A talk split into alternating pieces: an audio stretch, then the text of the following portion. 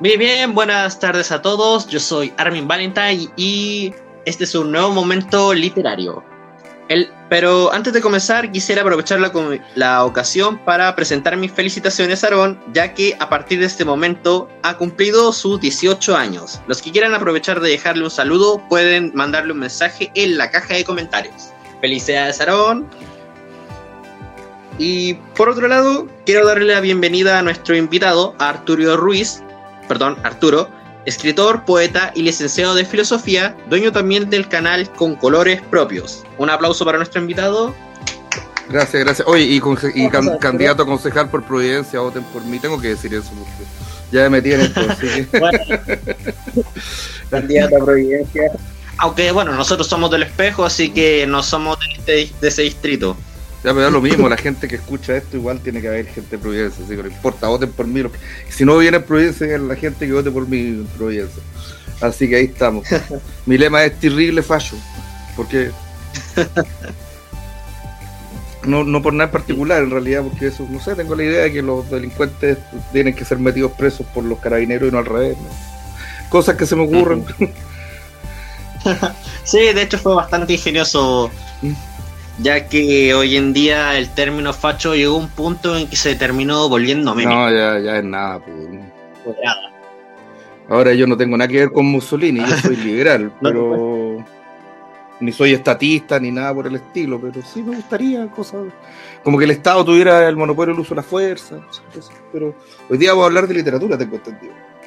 Y me decías que el tema era la, propaganda. Todo lo que el Claro, el uso de la propaganda.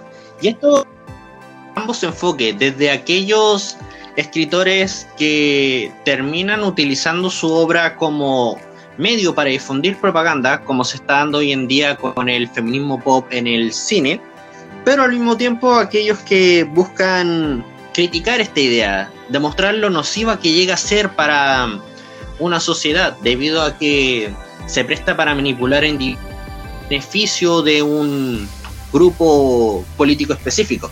De hecho, hace poco estuvimos con Aaron, ayer vimos el siguiente episodio de Shingeki no Kyojin, un anime súper popular, que precisamente entró en un arco de guerra, pero un arco de guerra bien contado.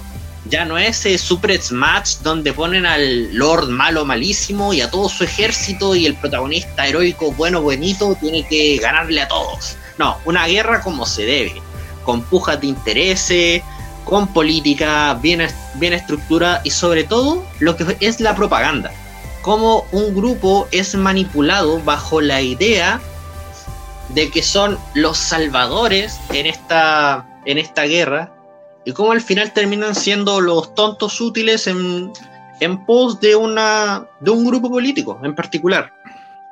Ahora, un ejemplo de esto en la literatura siempre ha sido el trabajo de George Orwell, específicamente 1984, la distopía social que nos muestra el lado más crudo del totalitarismo. De hecho, Arturo, en tu canal tú hiciste un video reflexivo sobre cómo nuestro estilo de vida se está pareciendo cada vez más a dicha o sea, no obra. el, el, el, de igual, O sea, estamos encerrados en las casas. sí. Eh, bueno, en, en, Orwell había una televisión que te miraba, pero acá andáis trayendo andáis trayendo el gran hermano en el bolsillo y sabe dónde está y más encima, entonces no. Sí, literalmente. entonces. Gran hermano. Estoy Entonces eso, eso cambia las cosas, digamos. O sea, Orwell se quedó corto. Ahora, el caso de Orwell, eh, mira, Orwell era socialista. ¿eh? Y y de, no, pero él, él, después se decepcionó mucho de, todo eso, digamos. Y ahí es cuando escribe en 1984. Entonces, que curiosamente lo escribió en 1948, como para jugar un poco con la, la fecha, lo que va a pasar en el futuro si estos, si estos gallos logran el poder, digamos. Em, ahora, el tema de la propaganda es re loco, porque, a ver, para empezar, todos hacemos propaganda, o sea, nadie, nadie está fuera de, una visión política determinada. Incluso si tú dices que no tienes una, ya es una visión política, ¿cachai? O sea, no, no, no podí, no podí sustraerte a eso. Y eso siempre eh, se va a ver un poco en la en, lo que haga, escriba un autor, pinte incluso, etcétera, etcétera. Pero es muy distinto cuando tú haces el, eh, pones el arte al servicio de la propaganda. Pues eso ya es como feo. Ahora, eh, Adorno y Horkheimer, no sé si los ubican de la escuela de Frankfurt, que escribieron varios, bueno, escribieron sobre la industria cultural. Y ellos decían que la industria cultural era pura propaganda, eh, pero en aquel tiempo una propaganda que estaba a favor del sistema. Y separan industria cultural de arte le hace los diarios, le hace la televisión, le hace las revistas, etcétera, etcétera. Entonces, para ellos, eh, ellos veían que la, industria cultural pretendía de, alguna forma defender el statu quo, se referían principalmente a Estados Unidos. Si tú pensáis, por ejemplo, no sé si alguna vez la vieron ustedes, una serie que había que era La Hechizada, por ejemplo. Hechizada, Claro, bueno, ahí era una tipa que supuestamente era bruja, que tenía un poder tremendo, pero el marido no quería que hiciera brujería. Ahora esto es una, brujería super light, no estaba ligada ni al satanismo ni a ninguna cuestión, ¿cachai? Entonces, a ver, la que mueve la, la que mueve la nariz, claro. La que mueve entonces era entonces claro de alguna forma como que no que tenía que vivirse de manera tradicional y todo eso eh, bueno, la eh, Adorno y Horkheimer rápidamente, por lo menos Adorno termina trabajando precisamente para la industria cultural y haciendo esta propaganda, pero la mm. esta propaganda conservadora, no, no, pero eh, estas ideas se quedan en la izquierda y a través de un trabajo de décadas, de muchas décadas, empiezan a meter primero esta, la propaganda de las ideas de izquierda en las universidades después de las universidades, en los medios y después en el arte, al punto que estamos ahora en un punto que, por ejemplo, ser intelectual, ser artista es casi sinónimo de ser de izquierda. Y, y, digo, y digo casi porque por fin hay una, una, reacción en ese sentido. Eh, de un montón de gente que dice, no, pues yo no tengo por qué ser de izquierda, además que hay que entender que la izquierda actual no, no, es la izquierda de antes, o sea, la, izquierda antigua eh, buscaba un sistema económico socialista, ¿cachai? Todo el asunto, pero ahora eso ya no, no, no, corre, o sea, ellos buscan el modelo chino, que, que, el modelo chino tiene el mismo modo de producción de Occidente, o sea, no, no hay ninguna diferencia. Sin embargo, tiene el sistema de dominación socialista. Entonces, ahora la, la izquierda la izquierda actual es una izquierda bien curiosa, porque ya no es la izquierda que defiende los intereses de la clase trabajadora, sino que es una izquierda que defiende los grandes intereses de la gran industria contra los intereses de la clase media, la burguesía media, los, pequeños empresarios, etcétera, etcétera. Y eso tú, tú lo puedes ver ahora, por ejemplo, con el tema del COVID, que por ejemplo ya cerramos todas las, botillerías, pero dejamos abiertos los, los supermercados, hay cosas de ese tipo. Los malls después se abren. Mall no queremos ver a la escuela, pero llenamos los malls por una zapatilla. O mandamos a los trabajadores igual y tienen que tomar el metro. Yo, por ejemplo, tomo la línea 2 y claro, parezco sardina en lata. Pero atrévete a, hacer un carrete porque no, eres un irresponsable y todo este asunto. Ahora eh, eh, llama la atención que este discurso también lo tenga un gobierno que supuestamente es de, de derecha, pero esto, esto ocurre porque la, derecha en un momento dado, eh, y esto en todo el mundo, en Chile también, pero en todo el mundo, eh, se dio lo que los marxistas llaman la superestructura. ¿Qué es la superestructura? Es la superestructura son todas las relaciones que no son relaciones de producción, todo lo cultural, eh, todo lo, político, incluso mientras se mantuviera el sistema capitalista, ellos decían ya, es como un poco lo que era el gremialismo en la UDI, ¿cachai? Mira, no me toquéis mi, mi, pega, no me toquéis lo que estoy haciendo y haz lo que queráis, pero no, y no hablemos de política. Entonces la derecha fue como no hablemos de política, y al no hablar de política no habláis de cultura, no habláis de arte, no habláis de nada. Y esos temas fueron totalmente hegemonizados por la izquierda hasta, yo te diría que hasta ahora. O sea, llega un momento en que, en este momento, si tú vas a YouTube, por ejemplo, los punkies, los rebeldes, los que están en contra son los así llamados fachos, ¿cachai? Que ya no, no son fachos en el sentido de, de fascistas, ya no, no Mussolini. Nada que ver Estableció Mussolini. La mayoría usa el término fascista haciendo referencia al perfil que describe Humberto Eco. No me acuerdo qué obra en particular. Creo que se llama Perfil un fascista, donde él hace la comparación entre toda la doctrina, todas las corrientes del fascismo que se dieron tanto en Italia, en España, en Rumania, salvo la Alemania nazi, y que él considera la Alemania nazi un caso especial. Pero, por ejemplo, donde tú todavía tienes fascismo en Argentina, el peronismo es fascismo, o sea, y es donde todavía subsiste. Pero, pero por ejemplo, de hecho, de hecho, Perón se trajo a todos los nazis arrancados a Argentina. Entonces, pero, pero ahí el, el, tema, lo que pasa es que fascismo lo comenzó a usar la izquierda primero contra cualquiera que no fuera izquierda. Y segundo, fascista significó eh, autoritario. cualquier persona que promoviera el autoritarismo eh, era fascista, según ellos, lo cual eh, es un poco inexacto. Pero hasta ahí está bien usado o sea, ahora, ahora ¿qué pasa? Ahora lo, divertido de esto es que los verdaderos fascistas en estos momentos son, es, el discurso, por ejemplo, políticamente correcto. O sea, si, por ejemplo, en las universidades, yo, yo no hago clases en universidades y no creo que lo hagan, pero por mucho tiempo, digamos. Pero, pero como te digo, eh, no sé, pues, por ejemplo, le dicen en una amiga que trabaja en una universidad X que no voy a nombrar, que es la Universidad de Santiago Chile, no caché. Eh, ella tiene como instrucción usar lenguaje inclusivo. Entonces tú decís, oye, pero el lenguaje inclusivo en mm. realidad es un lenguaje excluyente, ¿cachai? O sea, eh, eh, porque en el fondo hay que decir todos y mm, todas, hay que, porque el que no usa ese lenguaje es el que queda excluido. Y ya llegando al todes y todas esas cosas, o sea, claro, si tú no te niegas a usar ese lenguaje, inmediatamente tú eres un fascista, pero resulta que eres tú la persona que está haciendo llevada por una autoridad ya no estatal, sino social y cultural, si no usas el lenguaje que yo te digo que uses, tú eres una mala persona. Y claro, por eso la principal rebeldía ahí es decir, mm. mira, no me digas a mí cómo usar el lenguaje. O sea, yo uso el lenguaje de la manera que yo, que yo quiero. Entonces, cosas de ese tipo.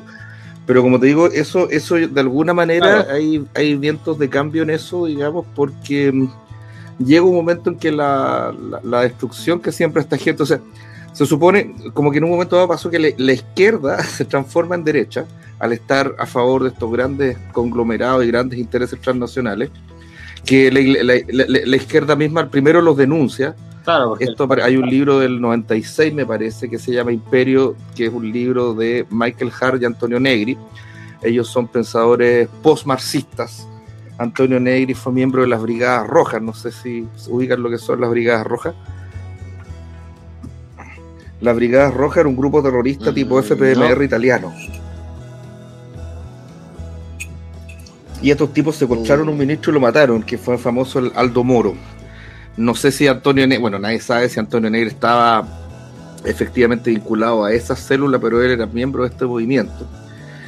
Y él con Michael Hart ellos dicen, mira, ha aparecido una nueva forma de, dominación que ya no es el Estado, sino que es el imperio. Y este imperio es una mezcla de los estados, más organizaciones internacionales, más empresas transnacionales, etcétera. Y todo eso es lo que ahora eh, domina la sociedad y entonces ya no habría democracia porque los estados tienen un, rol bastante pequeño dentro de lo que es la estructura del poder actual.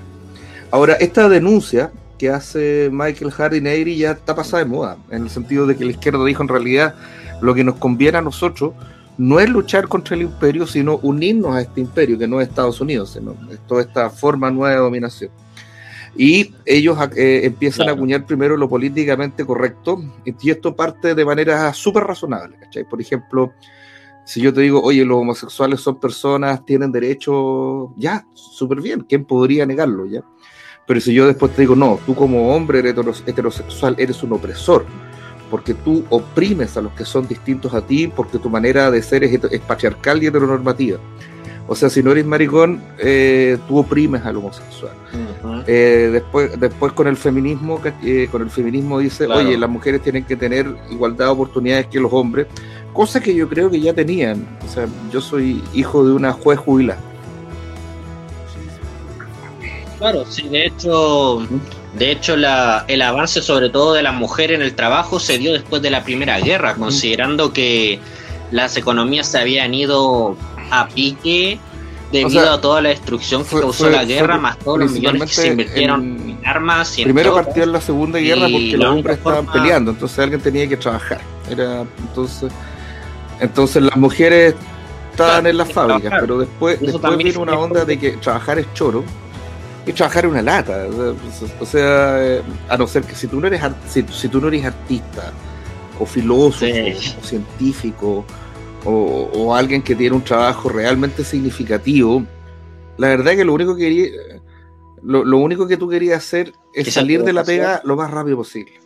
¿Cachai? O sea, no, no, no, no, no, no es algo que a ti te. Mm, sí. si no es lo que si no es lo que estudiaste y lo que te hace feliz, porque yo francamente enseñando con mis cabros chicos, yo soy súper feliz. De hecho, con mi primera práctica me asignaron un taller literario. Y pucha, trabajamos el creacionismo de pero eso eres tú, pero por ejemplo, la mayoría de las personas no tienen ese, ese, ese bienestar del trabajo y todo eso. Sin embargo, la propaganda hizo, le hizo decir a las mujeres, oye, trabajar es choro, ¿cachai? Y vaya a tener tu independencia, vaya a tener tus lucas y todo ese asunto. Eh, pero ¿qué es lo que había detrás de esto? Era simplemente un grupo de empresarios que decía, oye, si las mujeres entran a la fuerza laboral, vamos a tener el doble de oferta laboral y si aumenta la oferta, baja el precio.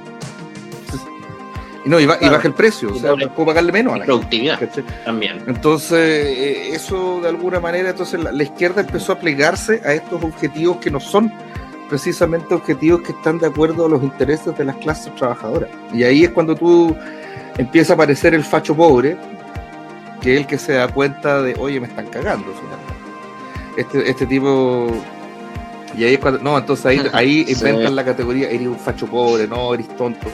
Igual, por ejemplo, artistas libres analizábamos el hecho, por ejemplo, no sé, por lo que hicieron con Plaza Baquedano cuando la pintaron, aparece el director de no me acuerdo qué museo y dice, no, al, reparar eh, Plaza Baquedano destruyeron una obra de arte. ¿Qué, estás hablando? Esas son weá, eso no es una obra de arte. Entonces, entonces, entonces, eh, entonces, eh, eh, todo esto es lo que Gramsci llamaba la cuestión de la hegemonía, ¿cachai? O sea, lo que era la hegemonía cultural burguesa, la hegemonía cultural burguesa era que los valores burgueses eran los valores de toda la sociedad, esto lo dice Gramsci.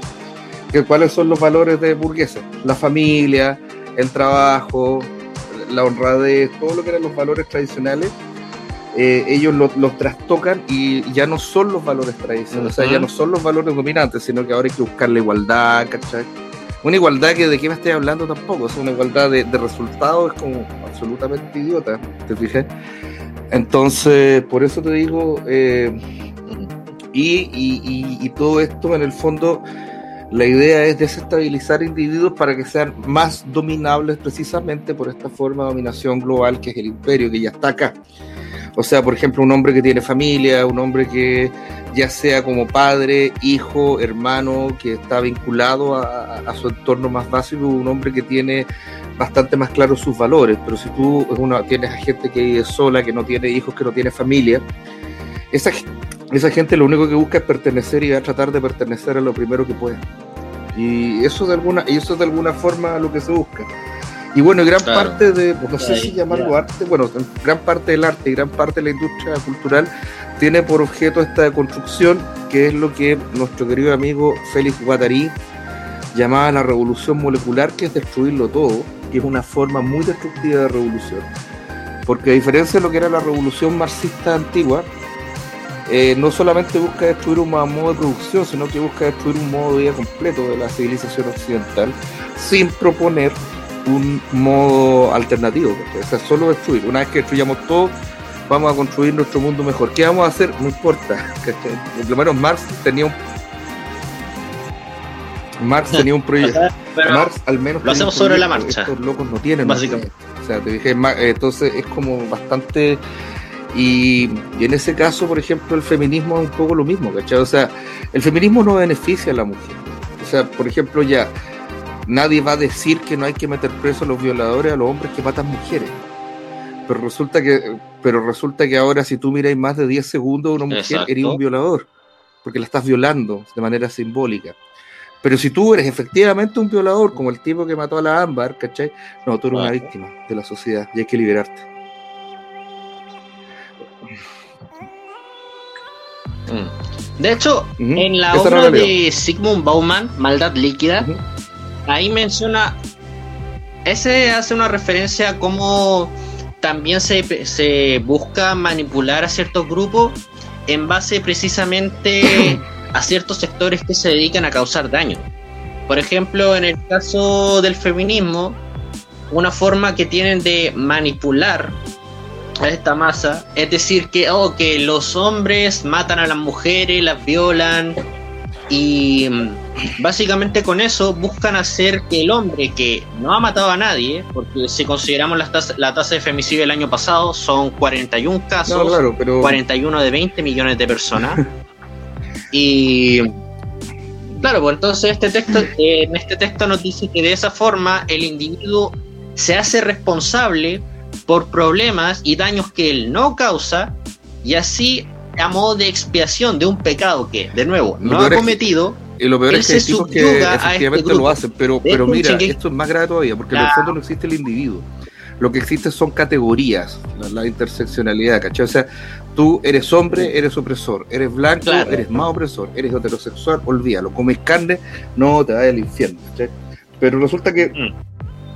Pero pero resulta que, resulta que todas estas son categorías inmutables, excepto comer carne, pero la verdad que si dejáis de comer carne, lo más probable es que baje tu producción de testosterona y te volváis, como dicen ahora, eh, soyero, ¿cachai?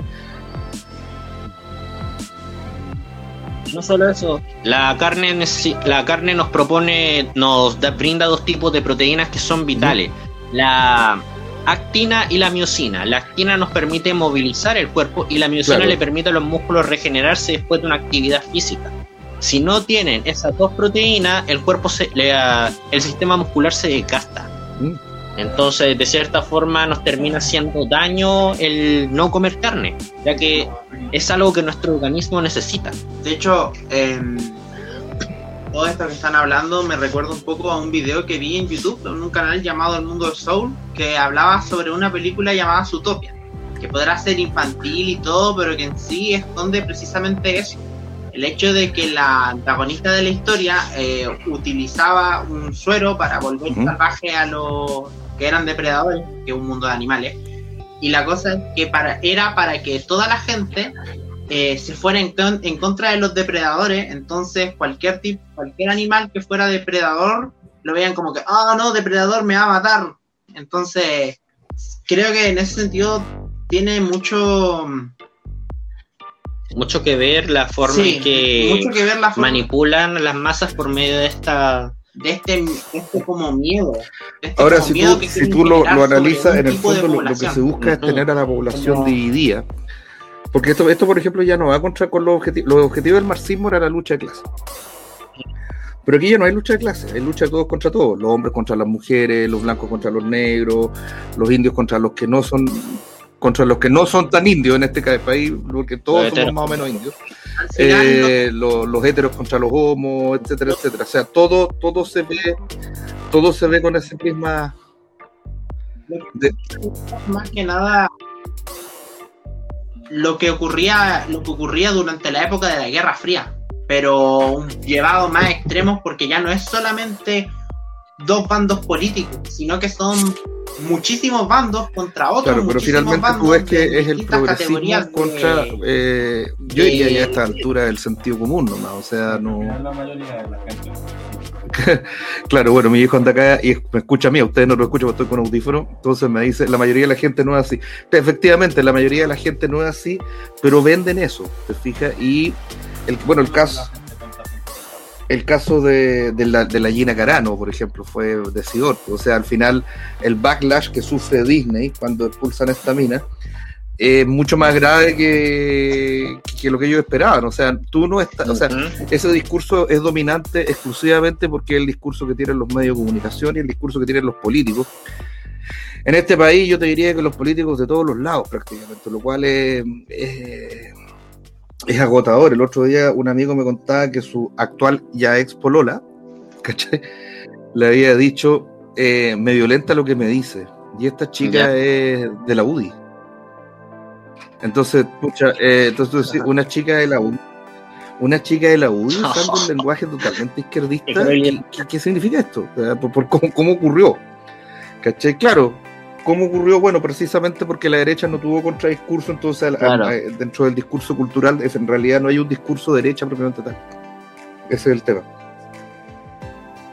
Salvo los discursos actuales de lo que, lo que, lo que se ha dado en llamar la nueva derecha. Mm, mm que para mí es re loco, porque yo nunca pensé, yo era un tipo más bien socialdemócrata, yo decía, mientras, mientras, todos estemos bien, uno trabaje y uno prospere, está todo bien. Pero resulta que aquí hay una agenda que más allá de eso, eh, de alguna medida con la amenaza del apocalipsis del calentamiento global. Ahora, eh, resulta que todas estas cosas son ciertas, pero se exageran. Sí, el calentamiento global es peligroso, pero no se haga el mundo. Eh, sí, hay un virus que produce una enfermedad que te puedes morir, pero ese virus no es tan letal como lo pintan, ¿cachai? Hay otros virus. No, no, no es tal, o sea, es menos letal, incluso que lo que fue la peste que andan dando vuelta, lo que sí es más contagioso, entonces, pero se, exagera este asunto, entonces en el fondo ya todos encerrados en la casa, claro. todos a llevar mascarilla, todos a esto, todos a este otro, entonces tú, tú decís, chuta, eh, aquí lo que están haciendo con nosotros en el fondo es una suerte de domesticación y que entreguemos todas nuestras libertades individuales a un ente que ya ni siquiera es el Estado, sino que es un ente global. Y ahí, por ejemplo, tú ves el uso de los derechos humanos, ¿cachai? Que los derechos humanos son algo bueno, o sea, la Declaración Universal de los Derechos Humanos es de, de precisamente el 48 y una buena declaración. Pero resulta que ahora los derechos humanos se oponen a las libertades individuales. Entonces, resulta que alguien tiene derecho, por ejemplo, a quemar mi negocio. Yo me pongo en el lugar de este viejo del Hotel Principado, porque es muy parecido a lo que eran mis abuelos, que eran españoles. Son estos típicos viejos que llegaron a Chile con una mano delante, una mano por detrás, ¿cachai? Y que pucha. Sí, de hecho, mi, por parte de mi mamá, nuestra familia se, tuvo que ir de España a causa de la guerra no, mi bisabuelo se vino antes de, parte de mi, tatarabuelo. Eh, bueno, de hecho él nació acá, se vinieron sus papás. Y, era gente que venía a hacer negocio y que venía con un resto de plata, que partían de abajo y que después hicieron lucas y les fue bastante bien. Pero tampoco se volvieron millonarios, millonarios. O sea, el dueño del hotel principal es un tipo que tiene como 4 o 5 negocios, pero no es Polman, no es, no es, no es Luxich, ¿cachai? Es un tipo bien, ¿cachai? Entonces que vayan y que quemen el negocio, yo decía, y, y, pero resulta que si meten presas a gente, no, ahí importan los derechos humanos, pero bueno, ¿dónde están los derechos individuales como la propiedad, el derecho a la honra, el derecho al libre tránsito? Eso no, no, no, no, no se custodia por ningún... Por otro lado, es cierto que también el Poder Judicial en Chile se caracteriza por ser medianamente, ¿qué digo medianamente? Bastante trucho. Es decir, hace poco dejaron en libertad a un tipo que disparó a vista paciencia de todo el mundo a la gente que estaba protestando en el centro y simplemente lo dejaron ir. Pudo haber matado a alguien, pero judicial eh, fue buscado con eh, primero hay una doctrina garantista, que primero lo más importante son las garantías del procesado, lo cual no es malo, pero se llevó a un extremo. Cuando volvió la democracia en Chile, había un señor que era ministro de Justicia que se llamaba Francisco Cumplido, que rebajó todas las penas, todas, para todo Así, entonces, entonces llega un momento, no, la protección del delincuente es más importante que la protección, porque el delincuente de alguna manera es una víctima de la sociedad, etcétera, etcétera. Ya, pero ¿qué pasa con la gente normal, la gente decente, esa gente queda desprotegida? Hay un autor que en este momento se me escapa, que acuñó el término anarcotiranía. Claro. La anarcotiranía es un momento en el cual los delincuentes y los terroristas no son, no son ellos los perseguidos, sino que los perseguidos son la gente común. Y es, curioso, es como ahora, por ejemplo, no, si andáis sin mascarilla te puedo sacar una multa, si salís fuera del toque de queda te puedo meter preso, si es una fiesta clandestina, lo cual el solo, el solo concepto es horroroso, ¿cachai? Fiesta clandestina, entonces si así una fiesta clandestina te meto preso y te cobro una multa enorme. No, pero si quemáis un hotel, si quemáis el negocio de una persona, eso sí una barricada otra zona. Entonces tú decís, chuta, eh, de alguna forma lo que hace eso es poner al lumpen como una nueva forma de control por parte del poder, no es decir del Estado, porque el Estado no, no es el poder en este momento. el Estado es totalmente, en este momento es totalmente eh, poco práctico. Ahora eso de alguna manera pasa, no sé si tanto al arte, pero por ejemplo sí a la cultura popular, ¿cachai? Normalmente empiezan, no, estos son los malos y tenéis que ser rebeldes y toda la cuestión. Ahora, eh, lo, que sí están, bueno, están logrando, bueno, llega un momento en que no se puede trabajar, no se puede estudiar, no se puede vivir. Entonces los punkies pasan a ser los fachos y es una cuestión muy divertida que tuve en YouTube. Ya, los canales top, los canales choros, son los canales de la fachófera, ¿cachai? Una wea así como, ah, esos son los weones que se ponen al, orden. Como que la izquierda se volvió derecha y la derecha izquierda, ¿cachai? Entonces es una cosa muy, muy curiosa. Y bueno, esa es la lucha en la que estamos y esperemos que... Mira, yo en lo personal, y esto es una, una fe prácticamente, creo que el ser humano no es ser humano sin libertad y que la libertad es el valor supremo. Y esto porque si no hay libertad tampoco hay más valores. O sea, porque yo para poder juzgar a una persona, si es buena o mala, esa persona tiene que ser libre y haber tenido la capacidad de elegir sus acciones. Si esa persona no es libre, yo no puedo juzgarla. ¿Cómo la voy a juzgar si no, no, tomó decisiones? Mm. Entonces, eh, por ejemplo, si yo voy y robo un banco a punta pistola, claro, me pillan y me meten preso, pero si resulta que aparece un tipo, pero yo mismo así, con un collar bomba que me, agarraron en la calle, pusieron un collar bomba, llego al banco con un bolso, le digo ponga toda la plata eh, aquí, o me van a hacer explotar y a ustedes también, claramente yo no tendría ninguna responsabilidad en ese acto, porque no estaría actuando con libertad. Entonces, eh, cuando no hay libertad, digamos, me parece que el, mismo concepto de ser humano pierde su razón de ser. Eh, y por eso creo que es el valor supremo de los valores, ¿cómo llamarlos? Contingentes. No sé, la gente cree en Dios dirá, no, pero hay valores más grandes. Dios, sí, pero aquí en la tierra es la libertad. es lo, único que tienes. Y lo que te, lo que te permite buscar la trascendencia o, perderte, ¿cachai? Porque si no eres libre, ni te pierdes ni trasciendes. Que, te transformas en cosas. Y bueno, eso de alguna forma es lo que hizo Orwell, pero Orwell, como te digo, no, no lo considero una propaganda, sino que Orwell de alguna forma está denunciando su propia experiencia. Eh, hay otras obras más propagandísticas, pero por ejemplo, todo lo que el realismo socialista, por ejemplo, todo eh, aquí en Chile, por ejemplo, eh, a, mí, a mí me da mucha risa porque el primer libro que yo leí, el eh, libro adulto, cuando, cuando uno es chico, tú, tú, de repente tú leís tu primer libro que no es para niños. Eh, nuevamente entre los 9 y 10 años, te pasan un libro que, que no es para niños y que yo lo leí, y ahí como que tu mente como que despierta, ¿cachai? Y, y, te transformaste en un lector grande y dejaste leer, no sé, por la caperucita roja y todas esas cosas. Ya, en, Ana Karenina, bueno, en mi caso fue la Divina Comedia a mí me pasó con Ana Karenina. Y, pucha, imagínate, la Divina Comedia, el infierno, el purgatorio, el ah, cielo, toda la olada, ¿cachai? Después llego al colegio Baldomero Lillo, Manuel Roja. Ahora, eh, esa gente eran propagandistas, ellos estaban en una internacional socialista de escritores, que no, recuerdo el nombre en inglés, pero eran conocidos como los Wobblies, ¿cachai? Porque era Wall, no sé cuánto, Wobbly, ¿cachai? Entonces, ellos estaban metidos en eso, sobre todo Manuel Roja eran escritores de propaganda, eran escritores que estaban con el realismo socialista, Nicomedes Guzmán, lo mismo. Y, toda esa literatura es la literatura que está en el colegio. Entonces, para mí fue como súper chocante pasar de esta lectura de cuestiones trascendentes, ¿cachai? Pasar ahí del cielo, el infierno, el significado mismo de la vida, a un libro donde la gente tiene hambre, donde la gente es pobre, donde todo el mundo sufre, en una realidad que además eh, tampoco era la realidad mía, porque, bueno, no sé, pues yo, tampoco soy tan viejo para haber vivido lo peor de los mineros de Lota, por ejemplo. O sea, no, cuando yo. Ni, ni, lo que cuenta Manuel Rojas de esos tiempos de pobreza, pobreza, ¿cachai? O sea, Chile era pobre, pobre, pobre.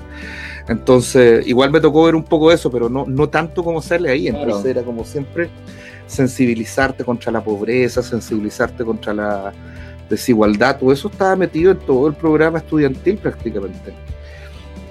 Entonces, por ejemplo, cosas divertidas.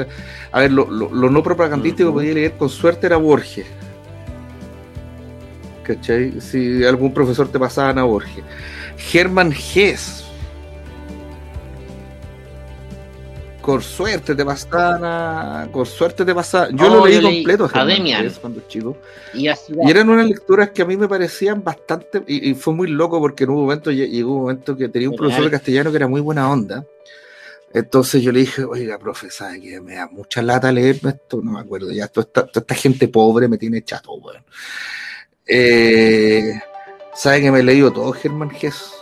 Ya, en serio, sí, si quieres me hace una prueba, ya, si escuchas que te leíste todo Germán Gess, está ahí al otro lado, te me salvé, weón, de mucha porquería, ¿cachai? Pero, pero como, como te digo, eh, pero eso que yo creo que son libros súper buenos para un adolescente, esos libros no, rara vez estaban dentro del plan lector, no sé más así.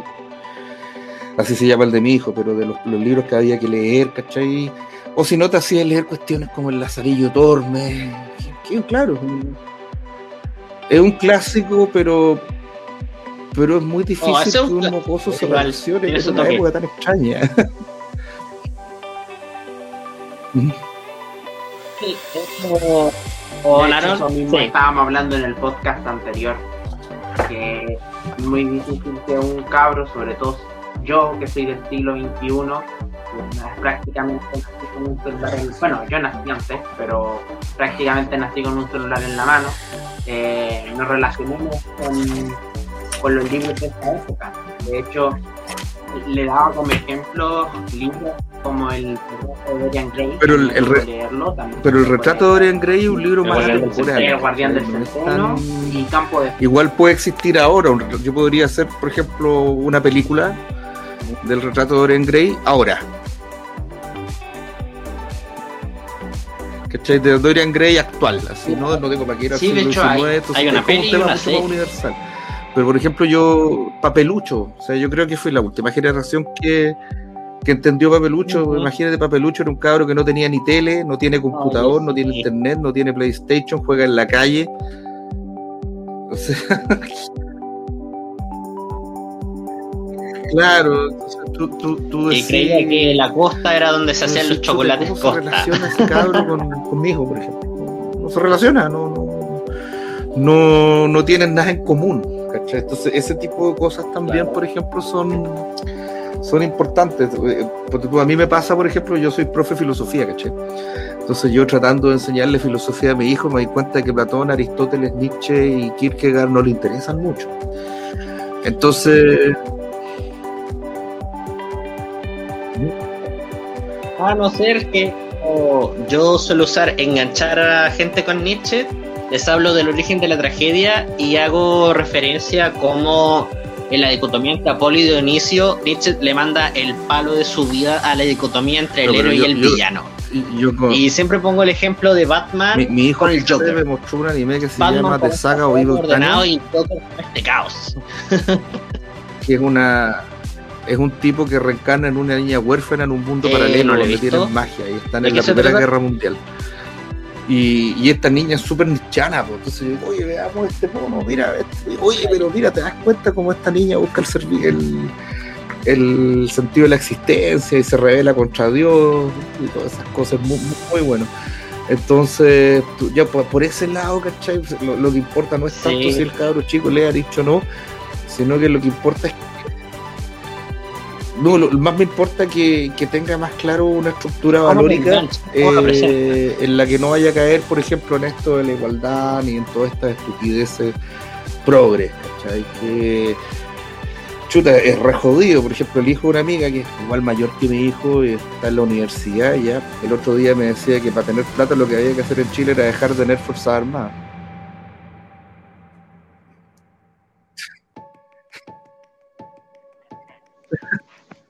Bueno, considerando todos los millones que le ponen al ejército, no es mala idea. dejar de tener fuerzas armadas, eh, yo por lo menos considero que debería igual no excederse tanto, porque igual una cosa es ya, porque hay que pensar que en los durante antes de la constitución de 1925 los militares igual les pagaban una mugre pero ahora como que la, la, constitución de 1980 dejó que eh, la, gran mayoría, la gran mayoría de todos los recursos del país eh, se repartieran. No, pero no, no, es, o sea, no es tan así, tienen, un, un 10% del cobre, que no es poco, pero tampoco es tanto. Eh, ahora, el, el tema. El tema es que, mira, o sea, mira, yo, yo me acuerdo, yo, yo estaba vivo en 1978, yo vivía en Valdivia, en el sur. Y cachai que a todos los hospitales les pintaron cruces rojas en los techos. Porque había un riesgo inminente de guerra con Argentina. Y, y de hecho estuvimos a un pelo de, de eso. Y... Ah, claro. Claro. Fue antes. Lo que pasa es que cuando, o sea, lo que pasa es que llegó un momento en que los argentinos cacharon que una guerra contra Chile para empezar tenía varios inconvenientes. Primero, el país está al lado. Segundo, eh, esta, esta guerra era por unas islas que están en el extremo sur de Chile. ¿Ya? Y resulta que en el extremo sur de Chile y Argentina no hay cordillera, entonces no hay frontera en la práctica.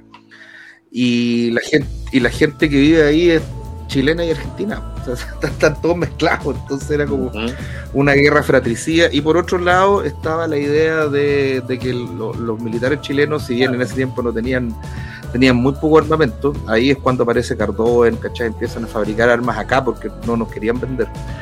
Eh, los buenos iban a morir, ¿cachai? Tenían unos entrenamientos de perros de presa así, weón, los buenos, pero súper así hechos para matar, weón, todos Rambo, una weá terrible. Entonces dijeron, no, o sea, que estos weones son muy locos, mejor vamos a pelear contra los ingleses. Eh, no, no, no, si eso fue así, porque la, la apuesta. claro, claro.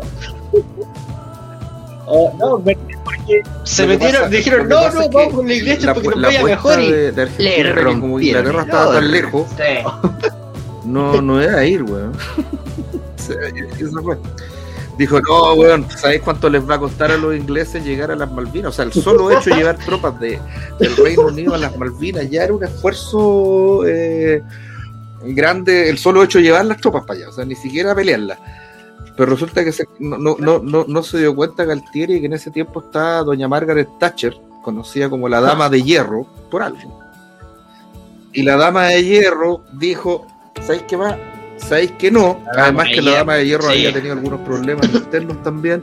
Así que le venía de perillo una guerra, más encima contra Argentina, una guerra ganable, muy fácil de ganar. Y la ganó, pues. Entonces, imagínate y duró la guerra, porque tú cachás que un, país latinoamericano tiene alrededor, una guerra latinoamericana puede durar como 15 días. Porque si te sacaban las balas, ¿cachai? Entonces tú no podís no tener ejército porque en cualquier momento, mm. no sé, pues, a Leo Morales se le puede ocurrir que quiere de vuelta Antofagasta, a los peruanos que quieren de vuelta Arica, esas cosas. Y y eso tiene, eso, eso muchas veces tiene que ver incluso con la situación interna de los países, nada mejor que una guerra por ir a un país. Entonces hay que, hay que tener un mecanismo disuasor, porque el mundo es mundo, ¿cachai? Pero, pero cuando alguien te dice, no, eliminemos las fuerzas armadas, no, démosle mar a Bolivia, ¿no? O sea, la gente, tú, tú, tú, tú, no te das cuenta con lo que pasaría si le damos mar a Bolivia así, porque sí, bueno,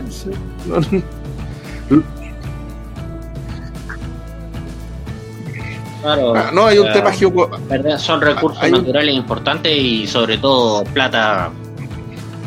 Hay un tema. Chile, pero, pero, de ahí se recorta el impuesto, se entiende. Y bueno, lo otro, eh, finalmente, si tú tenés gente próspera que gana plata, el Estado pierde su rol. Supongamos que yo tengo un seguro privado de salud. No necesito que el Estado me claro. Ahora, eso también eh, a mucha gente de, los políticos también piensan, chucha, si la gente se vuelve demasiado independiente, ah. No vamos a tener ningún mecanismo de control. Si lo que en el fondo son la búsqueda de mecanismo de control, si eso es lo siniestro, eh, no como antes. Y bueno, y como te decía, el arte forma parte de eso, o sea, no, es, forma parte de la propaganda para todos lados. Ahora, hasta no hacen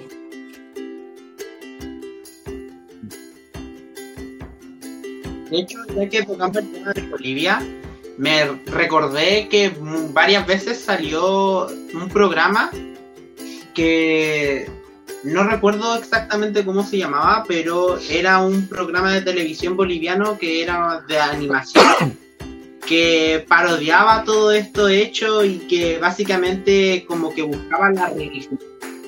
Bueno, de los propaganda. y dejar a los bolivianos como así como ahora cuando no...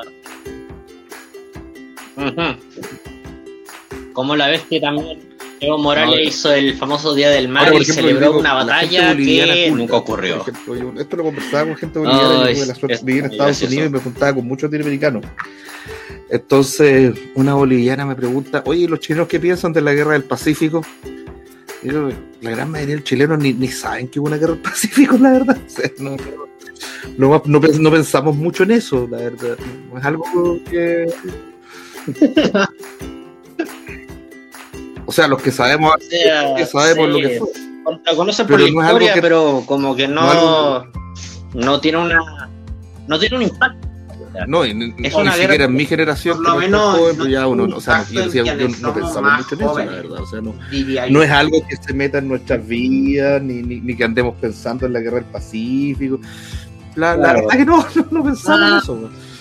Entonces me decía, porque en Bolivia es una weá que todo el tiempo están weyando, están weyando por la guerra del Pacífico y toda la cuestión. y los chilenos no, no, ni, con, con, con cuea saben que hubo una guerra. Entonces, por eso digo, les vale. E incluso los bolivianos que viven aquí en Chile están, están tan acostumbrados, tenemos una relación tan cercana, sobre todo en Arica, que al final del día, por así decirlo, Igual, bueno, en sí no les afecta que haya una guerra, que hayan perdido terreno, ya que viven, claro, viven de lo, viven de lo más bien, están acostumbrados a que ambas culturas coexistan de la manera más armónica, entonces por eso también varios estaban preocupados que Evo declarara una guerra, ya que de haber una guerra, eso implicaría que todas las familias bolivianas que estaban aquí en Chile no, en todo caso, se las habrían deportado. Eh, y con eso rompí la de amistad, familia. y es porque no puede, o sea, porque Chile lo haría pedazos por un tema de capacidad militar. Eh, no es porque los chilenos sean más bacanes, no, entonces eso es lo que... sí. No, claro, por poder militar son más fuertes. Y aquí entrenó un país que prácticamente no, pero se rindió y estaba peleando solo, como que no puede hablar mucho de un mano a mano. Bolivia no puede hacer una guerra contra Chile, no tiene cómo enfrentar a Chile, no, no, no, no se puede. Entonces, pero eso es importante, ¿cachai? Entonces cuando te dice alguien, no, es que en realidad los, los milicos están de más porque no hacen nada, bueno, porque no hacen nada, para eso los queremos, para que no hagan nada, si no, o sea, porque si tienen que hacer algo estamos en problemas. Entonces, pero ellos están, o sea, esto lo dicen los romanos, si quieres paz, prepárate para la guerra. Pero, pero como te digo, eh, pero como te digo, o sea, todo este tipo de, ideas, ¿cachai? Como muy perdidas en el tiempo y el espacio, totalmente ignorantes de cuestiones geopolíticas, de los intereses que corren entre los países, ¿cachai? O sea, un país cuando muchas veces va a la guerra con otro cuando tiene problemas internos, y pucha, nuestros vecinos siempre tienen problemas internos. Entonces, por eso te digo, entonces no, entonces lo bueno es tener un buen, un, un, buen, un, buenas fuerzas armadas para que disuadan a esta gente, ¿sabes qué más? Mejor no.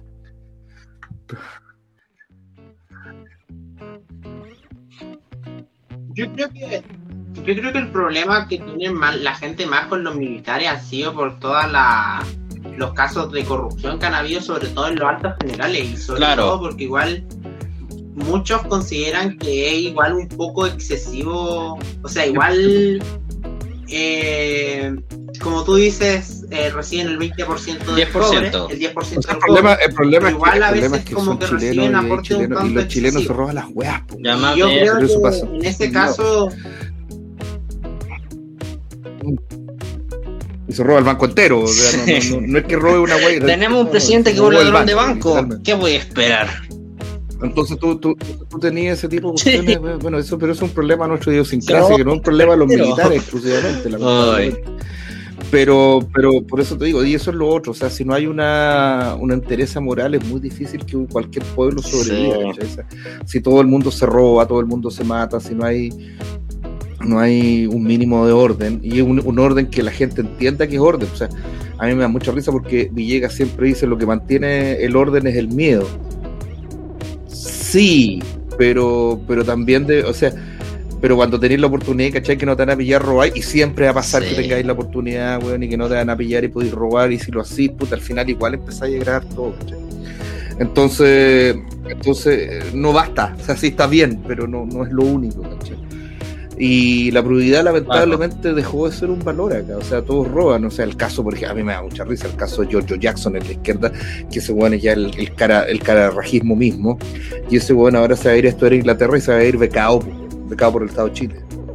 Entonces, o sea, no, no, no, no te basta con robarte la plata, no te basta con decir que la donáis y te la donáis vos mismo, ¿cachai? O sea, es un chiste. O sea, eh, por ejemplo, la, otra vez una amiga, aquí yo vivo cerca de la iglesia del convento este de Providencia, que, que es el que le da el nombre a la comuna, ¿cachai?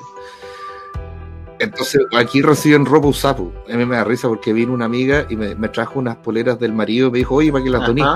Y yo las vi y dije, oye, las doné, pero a los Jackson. me quedé con ella. Entonces hice una donación Giorgio Jackson de las poleras de tu marido. sí.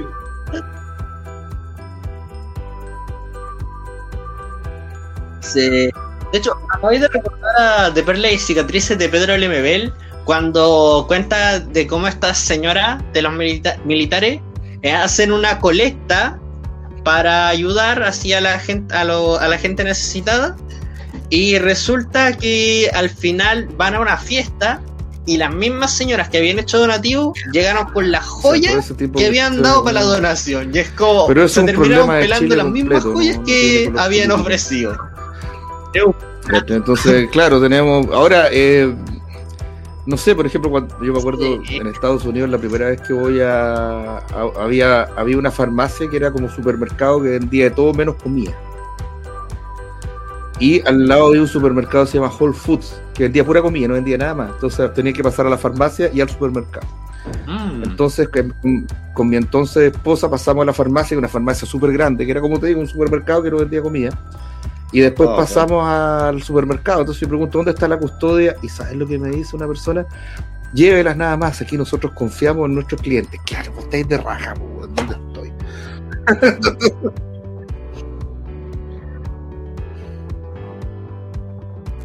sí. De hecho, me acabé de recordar algo que pasó en, que pasó en mi trabajo. Le, en el piso 3 está, bueno, ven todo lo que son boletes, cheque, y el ejecutivo que, con el que trabajo tiene un lápiz atado a una cadena. Y cuando yo voy por documento, le tengo que firmar un respaldo. Y un día le tiro el chiste de acá en el banco depositamos su confianza, pero tenía un lápiz amarrado a una cadena. Y nos reímos por el chiste del mismo Fica. Y él me comenta, es que no te imaginas cuántos lápices se han robado. Y es como, da. en serio, claro, son esos bits que cuestan 100 pesos. Y es como, ¿quién se robó un mugroso lápiz? Pero, por ejemplo, la, propaganda del, de, Chile, digamos, de, la literatura chilena es que no, los ricos son los únicos que roban, te están robando a ti. Si tú trabajas y te están cagando, porque te están eh, siempre te están cagando con la plata y todo el asunto, y eso no, no, no es tan así.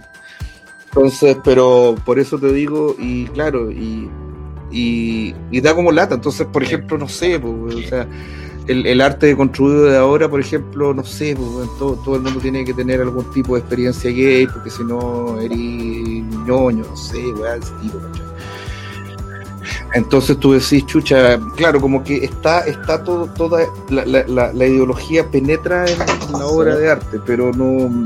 Ahora, eso no está mal en sí. O sea, no, no. El problema es cuando la obra de arte empieza a servir a la propaganda, cuando todo es propaganda.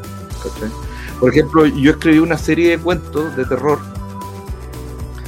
Y esta serie de cuentos de terror está basada en todo lo que pasó aquí en Plaza Italia, que yo vivo súper cerca, ¿cachai? Entonces, por suerte, no, por suerte no en la Plaza Italia misma. Eh, y a mí me pasó que cuando veo todo lo que pasa acá, y de hecho había en amigos míos que ya no son amigos míos, metidos en toda esta cuestión, y yo le decía, oye, pero tú te das cuenta de que estáis destruyendo la economía.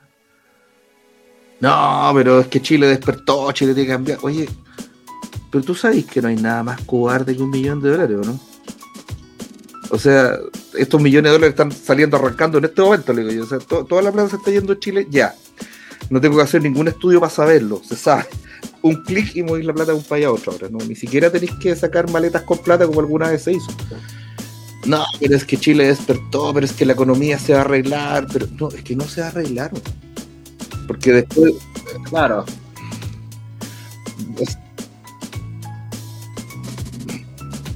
Igual el costo.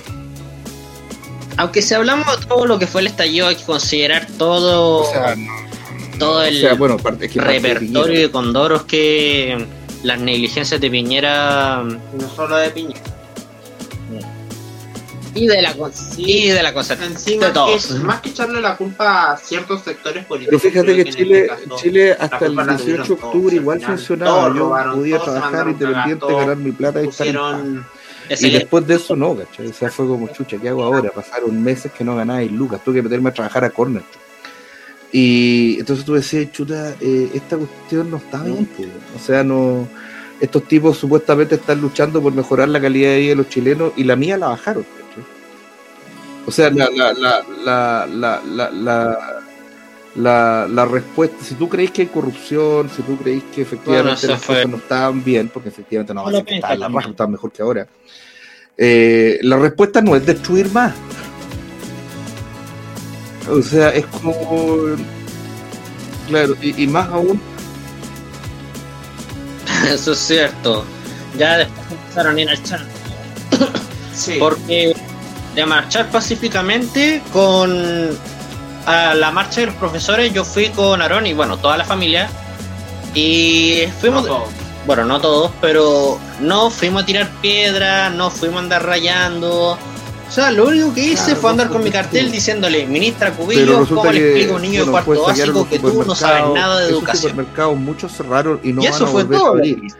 Y toda, esa, y toda la gente que trabajaba ahí ya no tiene trabajo toda la gente que se abastecía en esos supermercados ahora tiene que ir más lejos a abastecerse. Echaste a perder la calidad y, después viene la pandemia, donde hay una crisis de abastecimiento, Y ya, ya, chuta, o, sea, hay algo que no tenéis claro, no, podéis destruir el país para mejorarlo. Lo mal. Eh, y lo otro, eh, tenéis que entender quién tiene la, culpa, a lo mejor puede que la culpa la tenga la gran ah. empresa Walmart, ¿cachai? Porque puede que va de impuestos, pero resulta que la culpa no la tiene el gerente del supermercado de la sucursal, ¿cachai? Que es un tipo que normalmente partió trabajando de cajero, y que al final llegó a ser gerente del supermercado, y que aparece en una foto con su corbatita, no sé, pues, celeste si es del, ¿cómo se llama? Del líder, o verde si es del Jumbo, ¿cachai? O roja si es del Unimark, ¿cachai? Y un tipo que está todo orgulloso ahí de que logró por fin subir y le, quemaste el supermercado y dejaste a ese weón claro. pega, weón. Y a todos los que están debajo. O lo logré.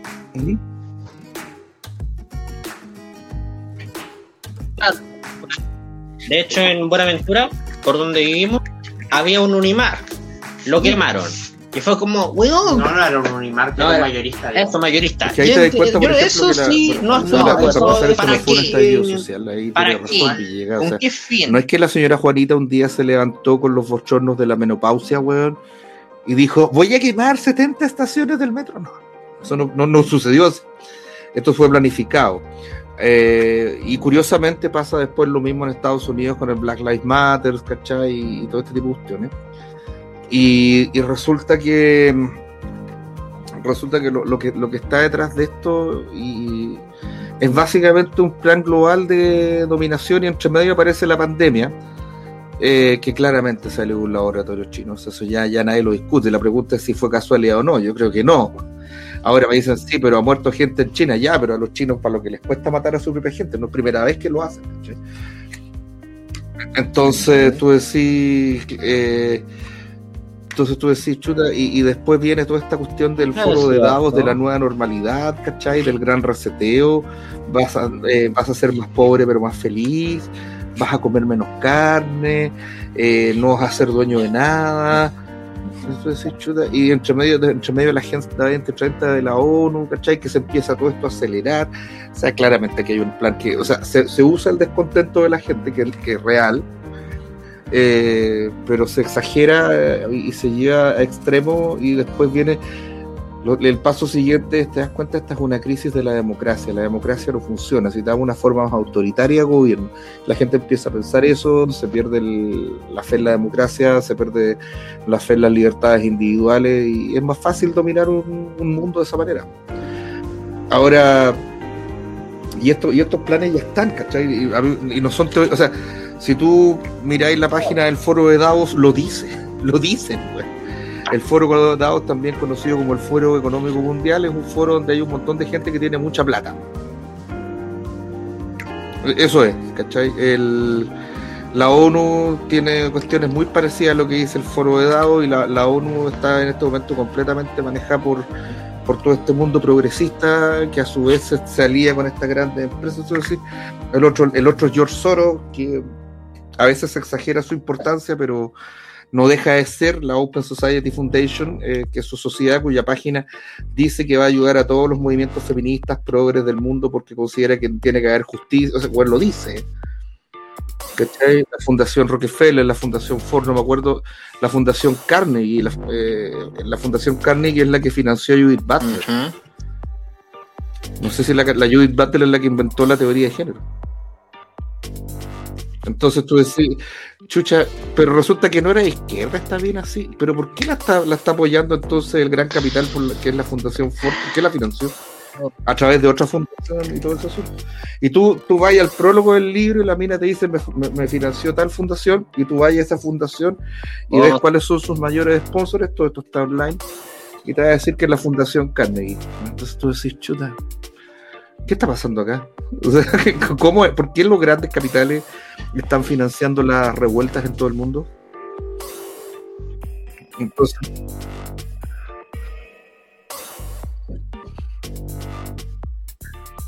Exacto. Bueno, ya con esto estaríamos dando mm, cierre a esta nueva sesión. Muchas gracias Arturo por haber colaborado con nosotros. Antes de cerrar, ya generalmente nosotros damos una última conclusión. Aquí ya eh, de mi parte podemos puedo concluir que mm, en parte en el caso de lo que es la literatura no es solamente que la ideología se difunda propiamente tal, sino que, como decías, está toda esta todas estas manos, estos intereses, tanto económicos como políticos, con lo cual buscan usar al arte, a la escritura, como el medio para poder difundir sus ideas. E incluso un artista como tal, tal como mencionabas, el, artista también va a ser independiente, ¿cachai? No va a poder evitar. Va a usar este espacio para difundir sus ideas. Pero eh, con todo este fenómeno de, la deconstrucción, recomiendo la lectura de eh, las cartografías del deseo y la revolución molecular de Guattari, porque lo dice, lo dice.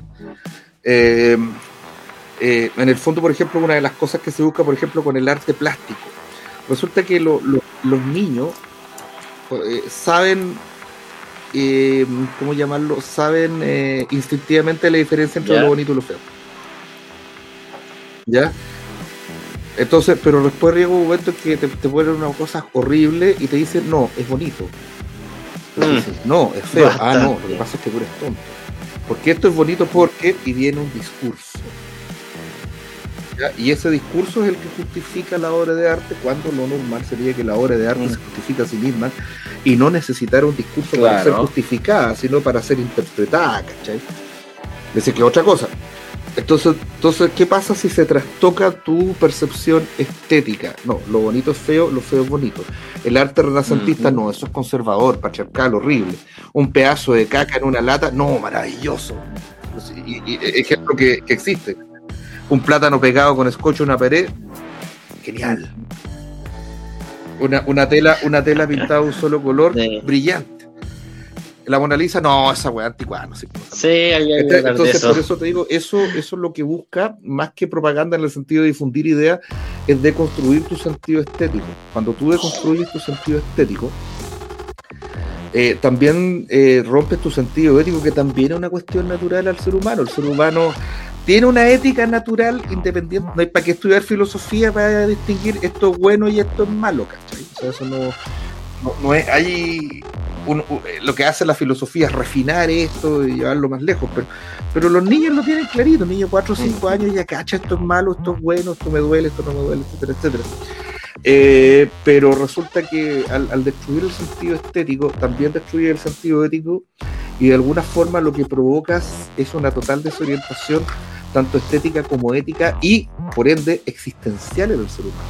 Y cuando tienes seres humanos existencialmente deconstruidos que no saben el sentido de su existencia, compran cualquier cosa. ¿Cachai? O sea, en el.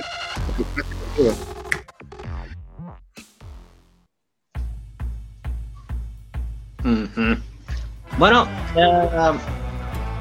ok, ya, Aaron, ¿tienes cuáles serían tus conclusiones? Yo creo que mis conclusiones, tomando en cuenta sus dos ideas, que si un artista quiere, no sé, tener su propia y quiere imponer sus ideales, por así decirlo, en una obra, que este artista debería ser algo más independiente y no ligado a, no sé, algún bueno, como tú dijiste Arturo, eh, nadie está desligado a la política, pero no estar, no hacer obras bajo los intereses de, de otras personas X y, no caer en la propaganda, sino que em, como este autor que mencionaron. Ahora, eh, lo, otro, lo interesante, eh, más que nada, si la obra habla, algo si la que obra por está ocurriendo y que es una realidad. Está bien. Pero si la obra requiere de un texto que la explique, ya, ya, ahí, ahí, tenéis que sospechar. O sea, piensa tú que el arte renacentista también era propaganda, ¿cachai? Si estos tipos no pintaban lo que se le tocado. No estaba muy feliz Miguel Ángel pintando la capilla Sistina. Él decía: Yo soy escultor, que tengo que estar pintándole techo a este weón, ¿cachai? No, serio, sí, lo hizo lo hizo muy a regañadientes, ¿cachai? No, no, no, no fue muy feliz. A él no le gustaba pintar. Para empezar, él, él, consideraba, él era escultor, él, Miguel Ángelo, escultore.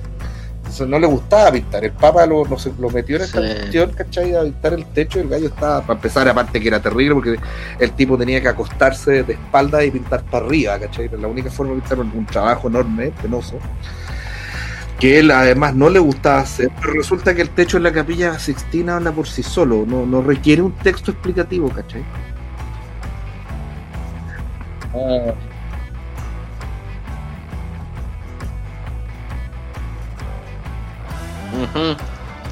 De hecho, ahora que mencionan el texto explicativo, me puse a pensar en todo el material extendido que suele haber del anime, con el tema, sobre todo en el manga, que son los llamados Tyson donde los autores empiezan... Bueno, en realidad es más que nada para seguir sacando billetes con una obra y termina siendo material complementario. Pero sí, es cierto que si una obra habla por sí sola, el material complementario y estos, estas fichas de personaje contando cuál es su signo, qué le gusta comer, están de más. Entonces, que tú... entonces yo te digo, me dice, pedazo de caca es asqueroso, está en una, en una lata. Sí, eso ya es otra cosa. No, es que lo pasa de hecho, hay una, en el pedazo de caca en la lata representa que tú, cada vez que consumes, consumes caca. ¿cachai? Y en el fondo esto es un símbolo y toda. Ahí recién entendí la obra, filo. Si no tenía ese discurso explicativo, la obra no tiene sentido. Ahora, eh, eh, es distinto las interpretaciones, o sea, de algo tienen que ir los pobres profesores universitarios. Entonces, claro, los buenos escriben, porque tú no sé, por cuánto se. Ya, Ana Karenina, yo te aseguro que hay más páginas escritas sobre el libro que el libro mismo. Pero resulta, pero resulta que tú no necesitas leer a ninguno de esos hueones para entender el libro. No sé si me explico, ¿cachai? Eh, claro. Entonces, e, esa es la diferencia. O sea, siempre va a haber hueones. había una película que se llamaba De vuelta al colegio, muy antigua. Exacto. Que el protagonista es, un viejo que el, hijo se, que el hijo está en la universidad y el hijo dice que no quiere seguir estudiando entonces el papá le dice, pero ¿cómo pues tú tenés que estudiar? Y el, hijo le dice, pero tú no estudiaste en la universidad. Y el papá le dice, claro, yo no estudié en la universidad, pero es porque yo no pude. ¿Y sabéis qué más? Dice el viejo. Debería estudiar en la universidad, pues ahora pues. Se mete el viejo a estudiar. Oh, y, el viejo ya totalmente en otra, entonces de repente le hacen hacer un trabajo sobre un escritor que efectivamente existe, que es Kurt Vonnegut. Entonces, este gallo no hace nada mejor que contrata a Kurt Vonnegut para que escriba el trabajo de Kurt Vonnegut. ¿Ya? Y, Y resulta que el tipo le da mal el, el trabajo. Entonces, ¿qué le fue mal? Porque resulta que Kurt Vonnegut sabía escribir como Kurt Vonnegut, pero tenía la menor idea de todas las tradiciones oh, interpretativas que sabía sobre su obra. Era una idea, entonces después aparece, aparece y hace un cameo Curvónico. Oh, ¿cómo está? Hay que hacer el trabajo sobre Curvónico, sí, y tocan el timbre así. Ah, Don Kurt, por favor, pasa. Y el otro no puede creer, es Curvónico, sí, Curvónico. Y después, claro, le da mal. Entonces, claro, una cosa es que hayan textos explicativos, literatos, intérpretes y todas esas catervas intelectuales parásitos que tienen que comer. que, tienen, que tienen que comer, güey, yo entiendo. Pero. Eh, pero otra cosa es que, si no, o sea, que, una obra no pueda que, el, ese mismo intérprete sea el artista. ¿Me cachai? El artista. Sí, ¿Entendido, no? Si el, mismo intérprete del artista. Y si tú no podías entender la obra, eso no es porque el artista te explica lo que significa, está ahí mal. Ah, bueno, eso es cierto. O sea, no sé, tú, tú has hecho taller literario. Lo primero que uno le dice. Eh, cuando ya, sobre todo los talleres narrativos, que normalmente son, como es largo, se analiza un texto por sesión. Entonces, lo primero, primera regla, el autor no habla.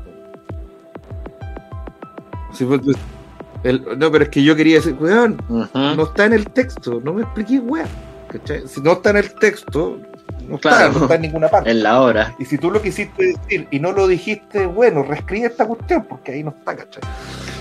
Entonces, Claro, no, pero es que tú decís, oye, aquí hay una parte que no, es que ahí lo que pasa, weón, el texto no lo hizo, me lo estáis explicando, está malo. Sin embargo, en el arte contemporáneo es como un montón de weones que te van a explicar y lo que te venden en la explicación. Es una weá totalmente al revés de lo que uno aprendió. O sea, ah.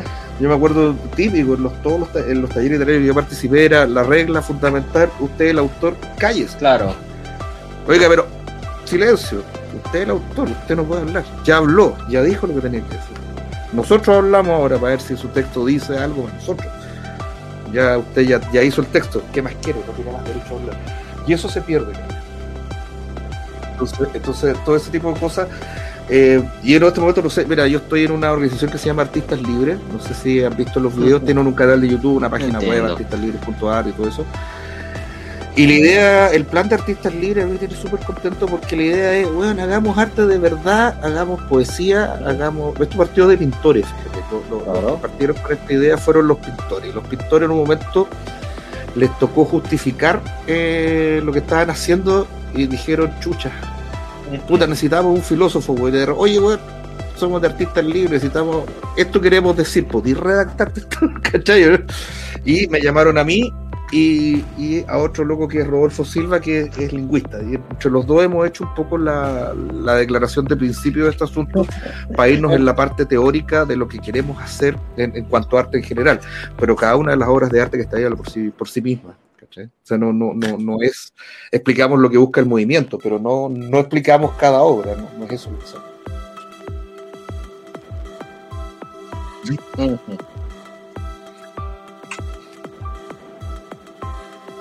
Claro, se entiende. Bueno chicos, ya con esto estaríamos cerrando esta nueva sesión. Aprovechamos de dejar nuestros canales de YouTube y nuestras redes sociales para que nos sigan. En mi caso, pueden buscarme como Poesía con Armin en YouTube, eh, además de Momento Literario. En el caso de Aaron, en su canal de Y con Arturo, como mencionamos, con colores propios y el grupo de...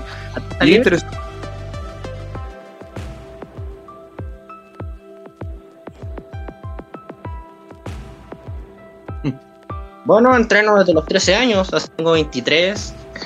Y de hecho, ahora, entre tanto, estoy trabajando en lo que fueron mis primeros manuscritos. Y bueno, voy a empezar a sacarlo, a un poco de filo.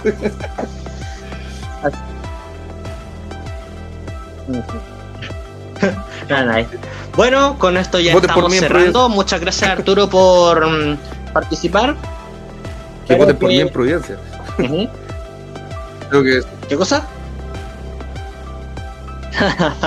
claro. De verdad, espero, espero que podamos seguir colaborando en unas próximas ediciones. Así que, bueno, este ha sido Arturo. Un aplauso para Arturo.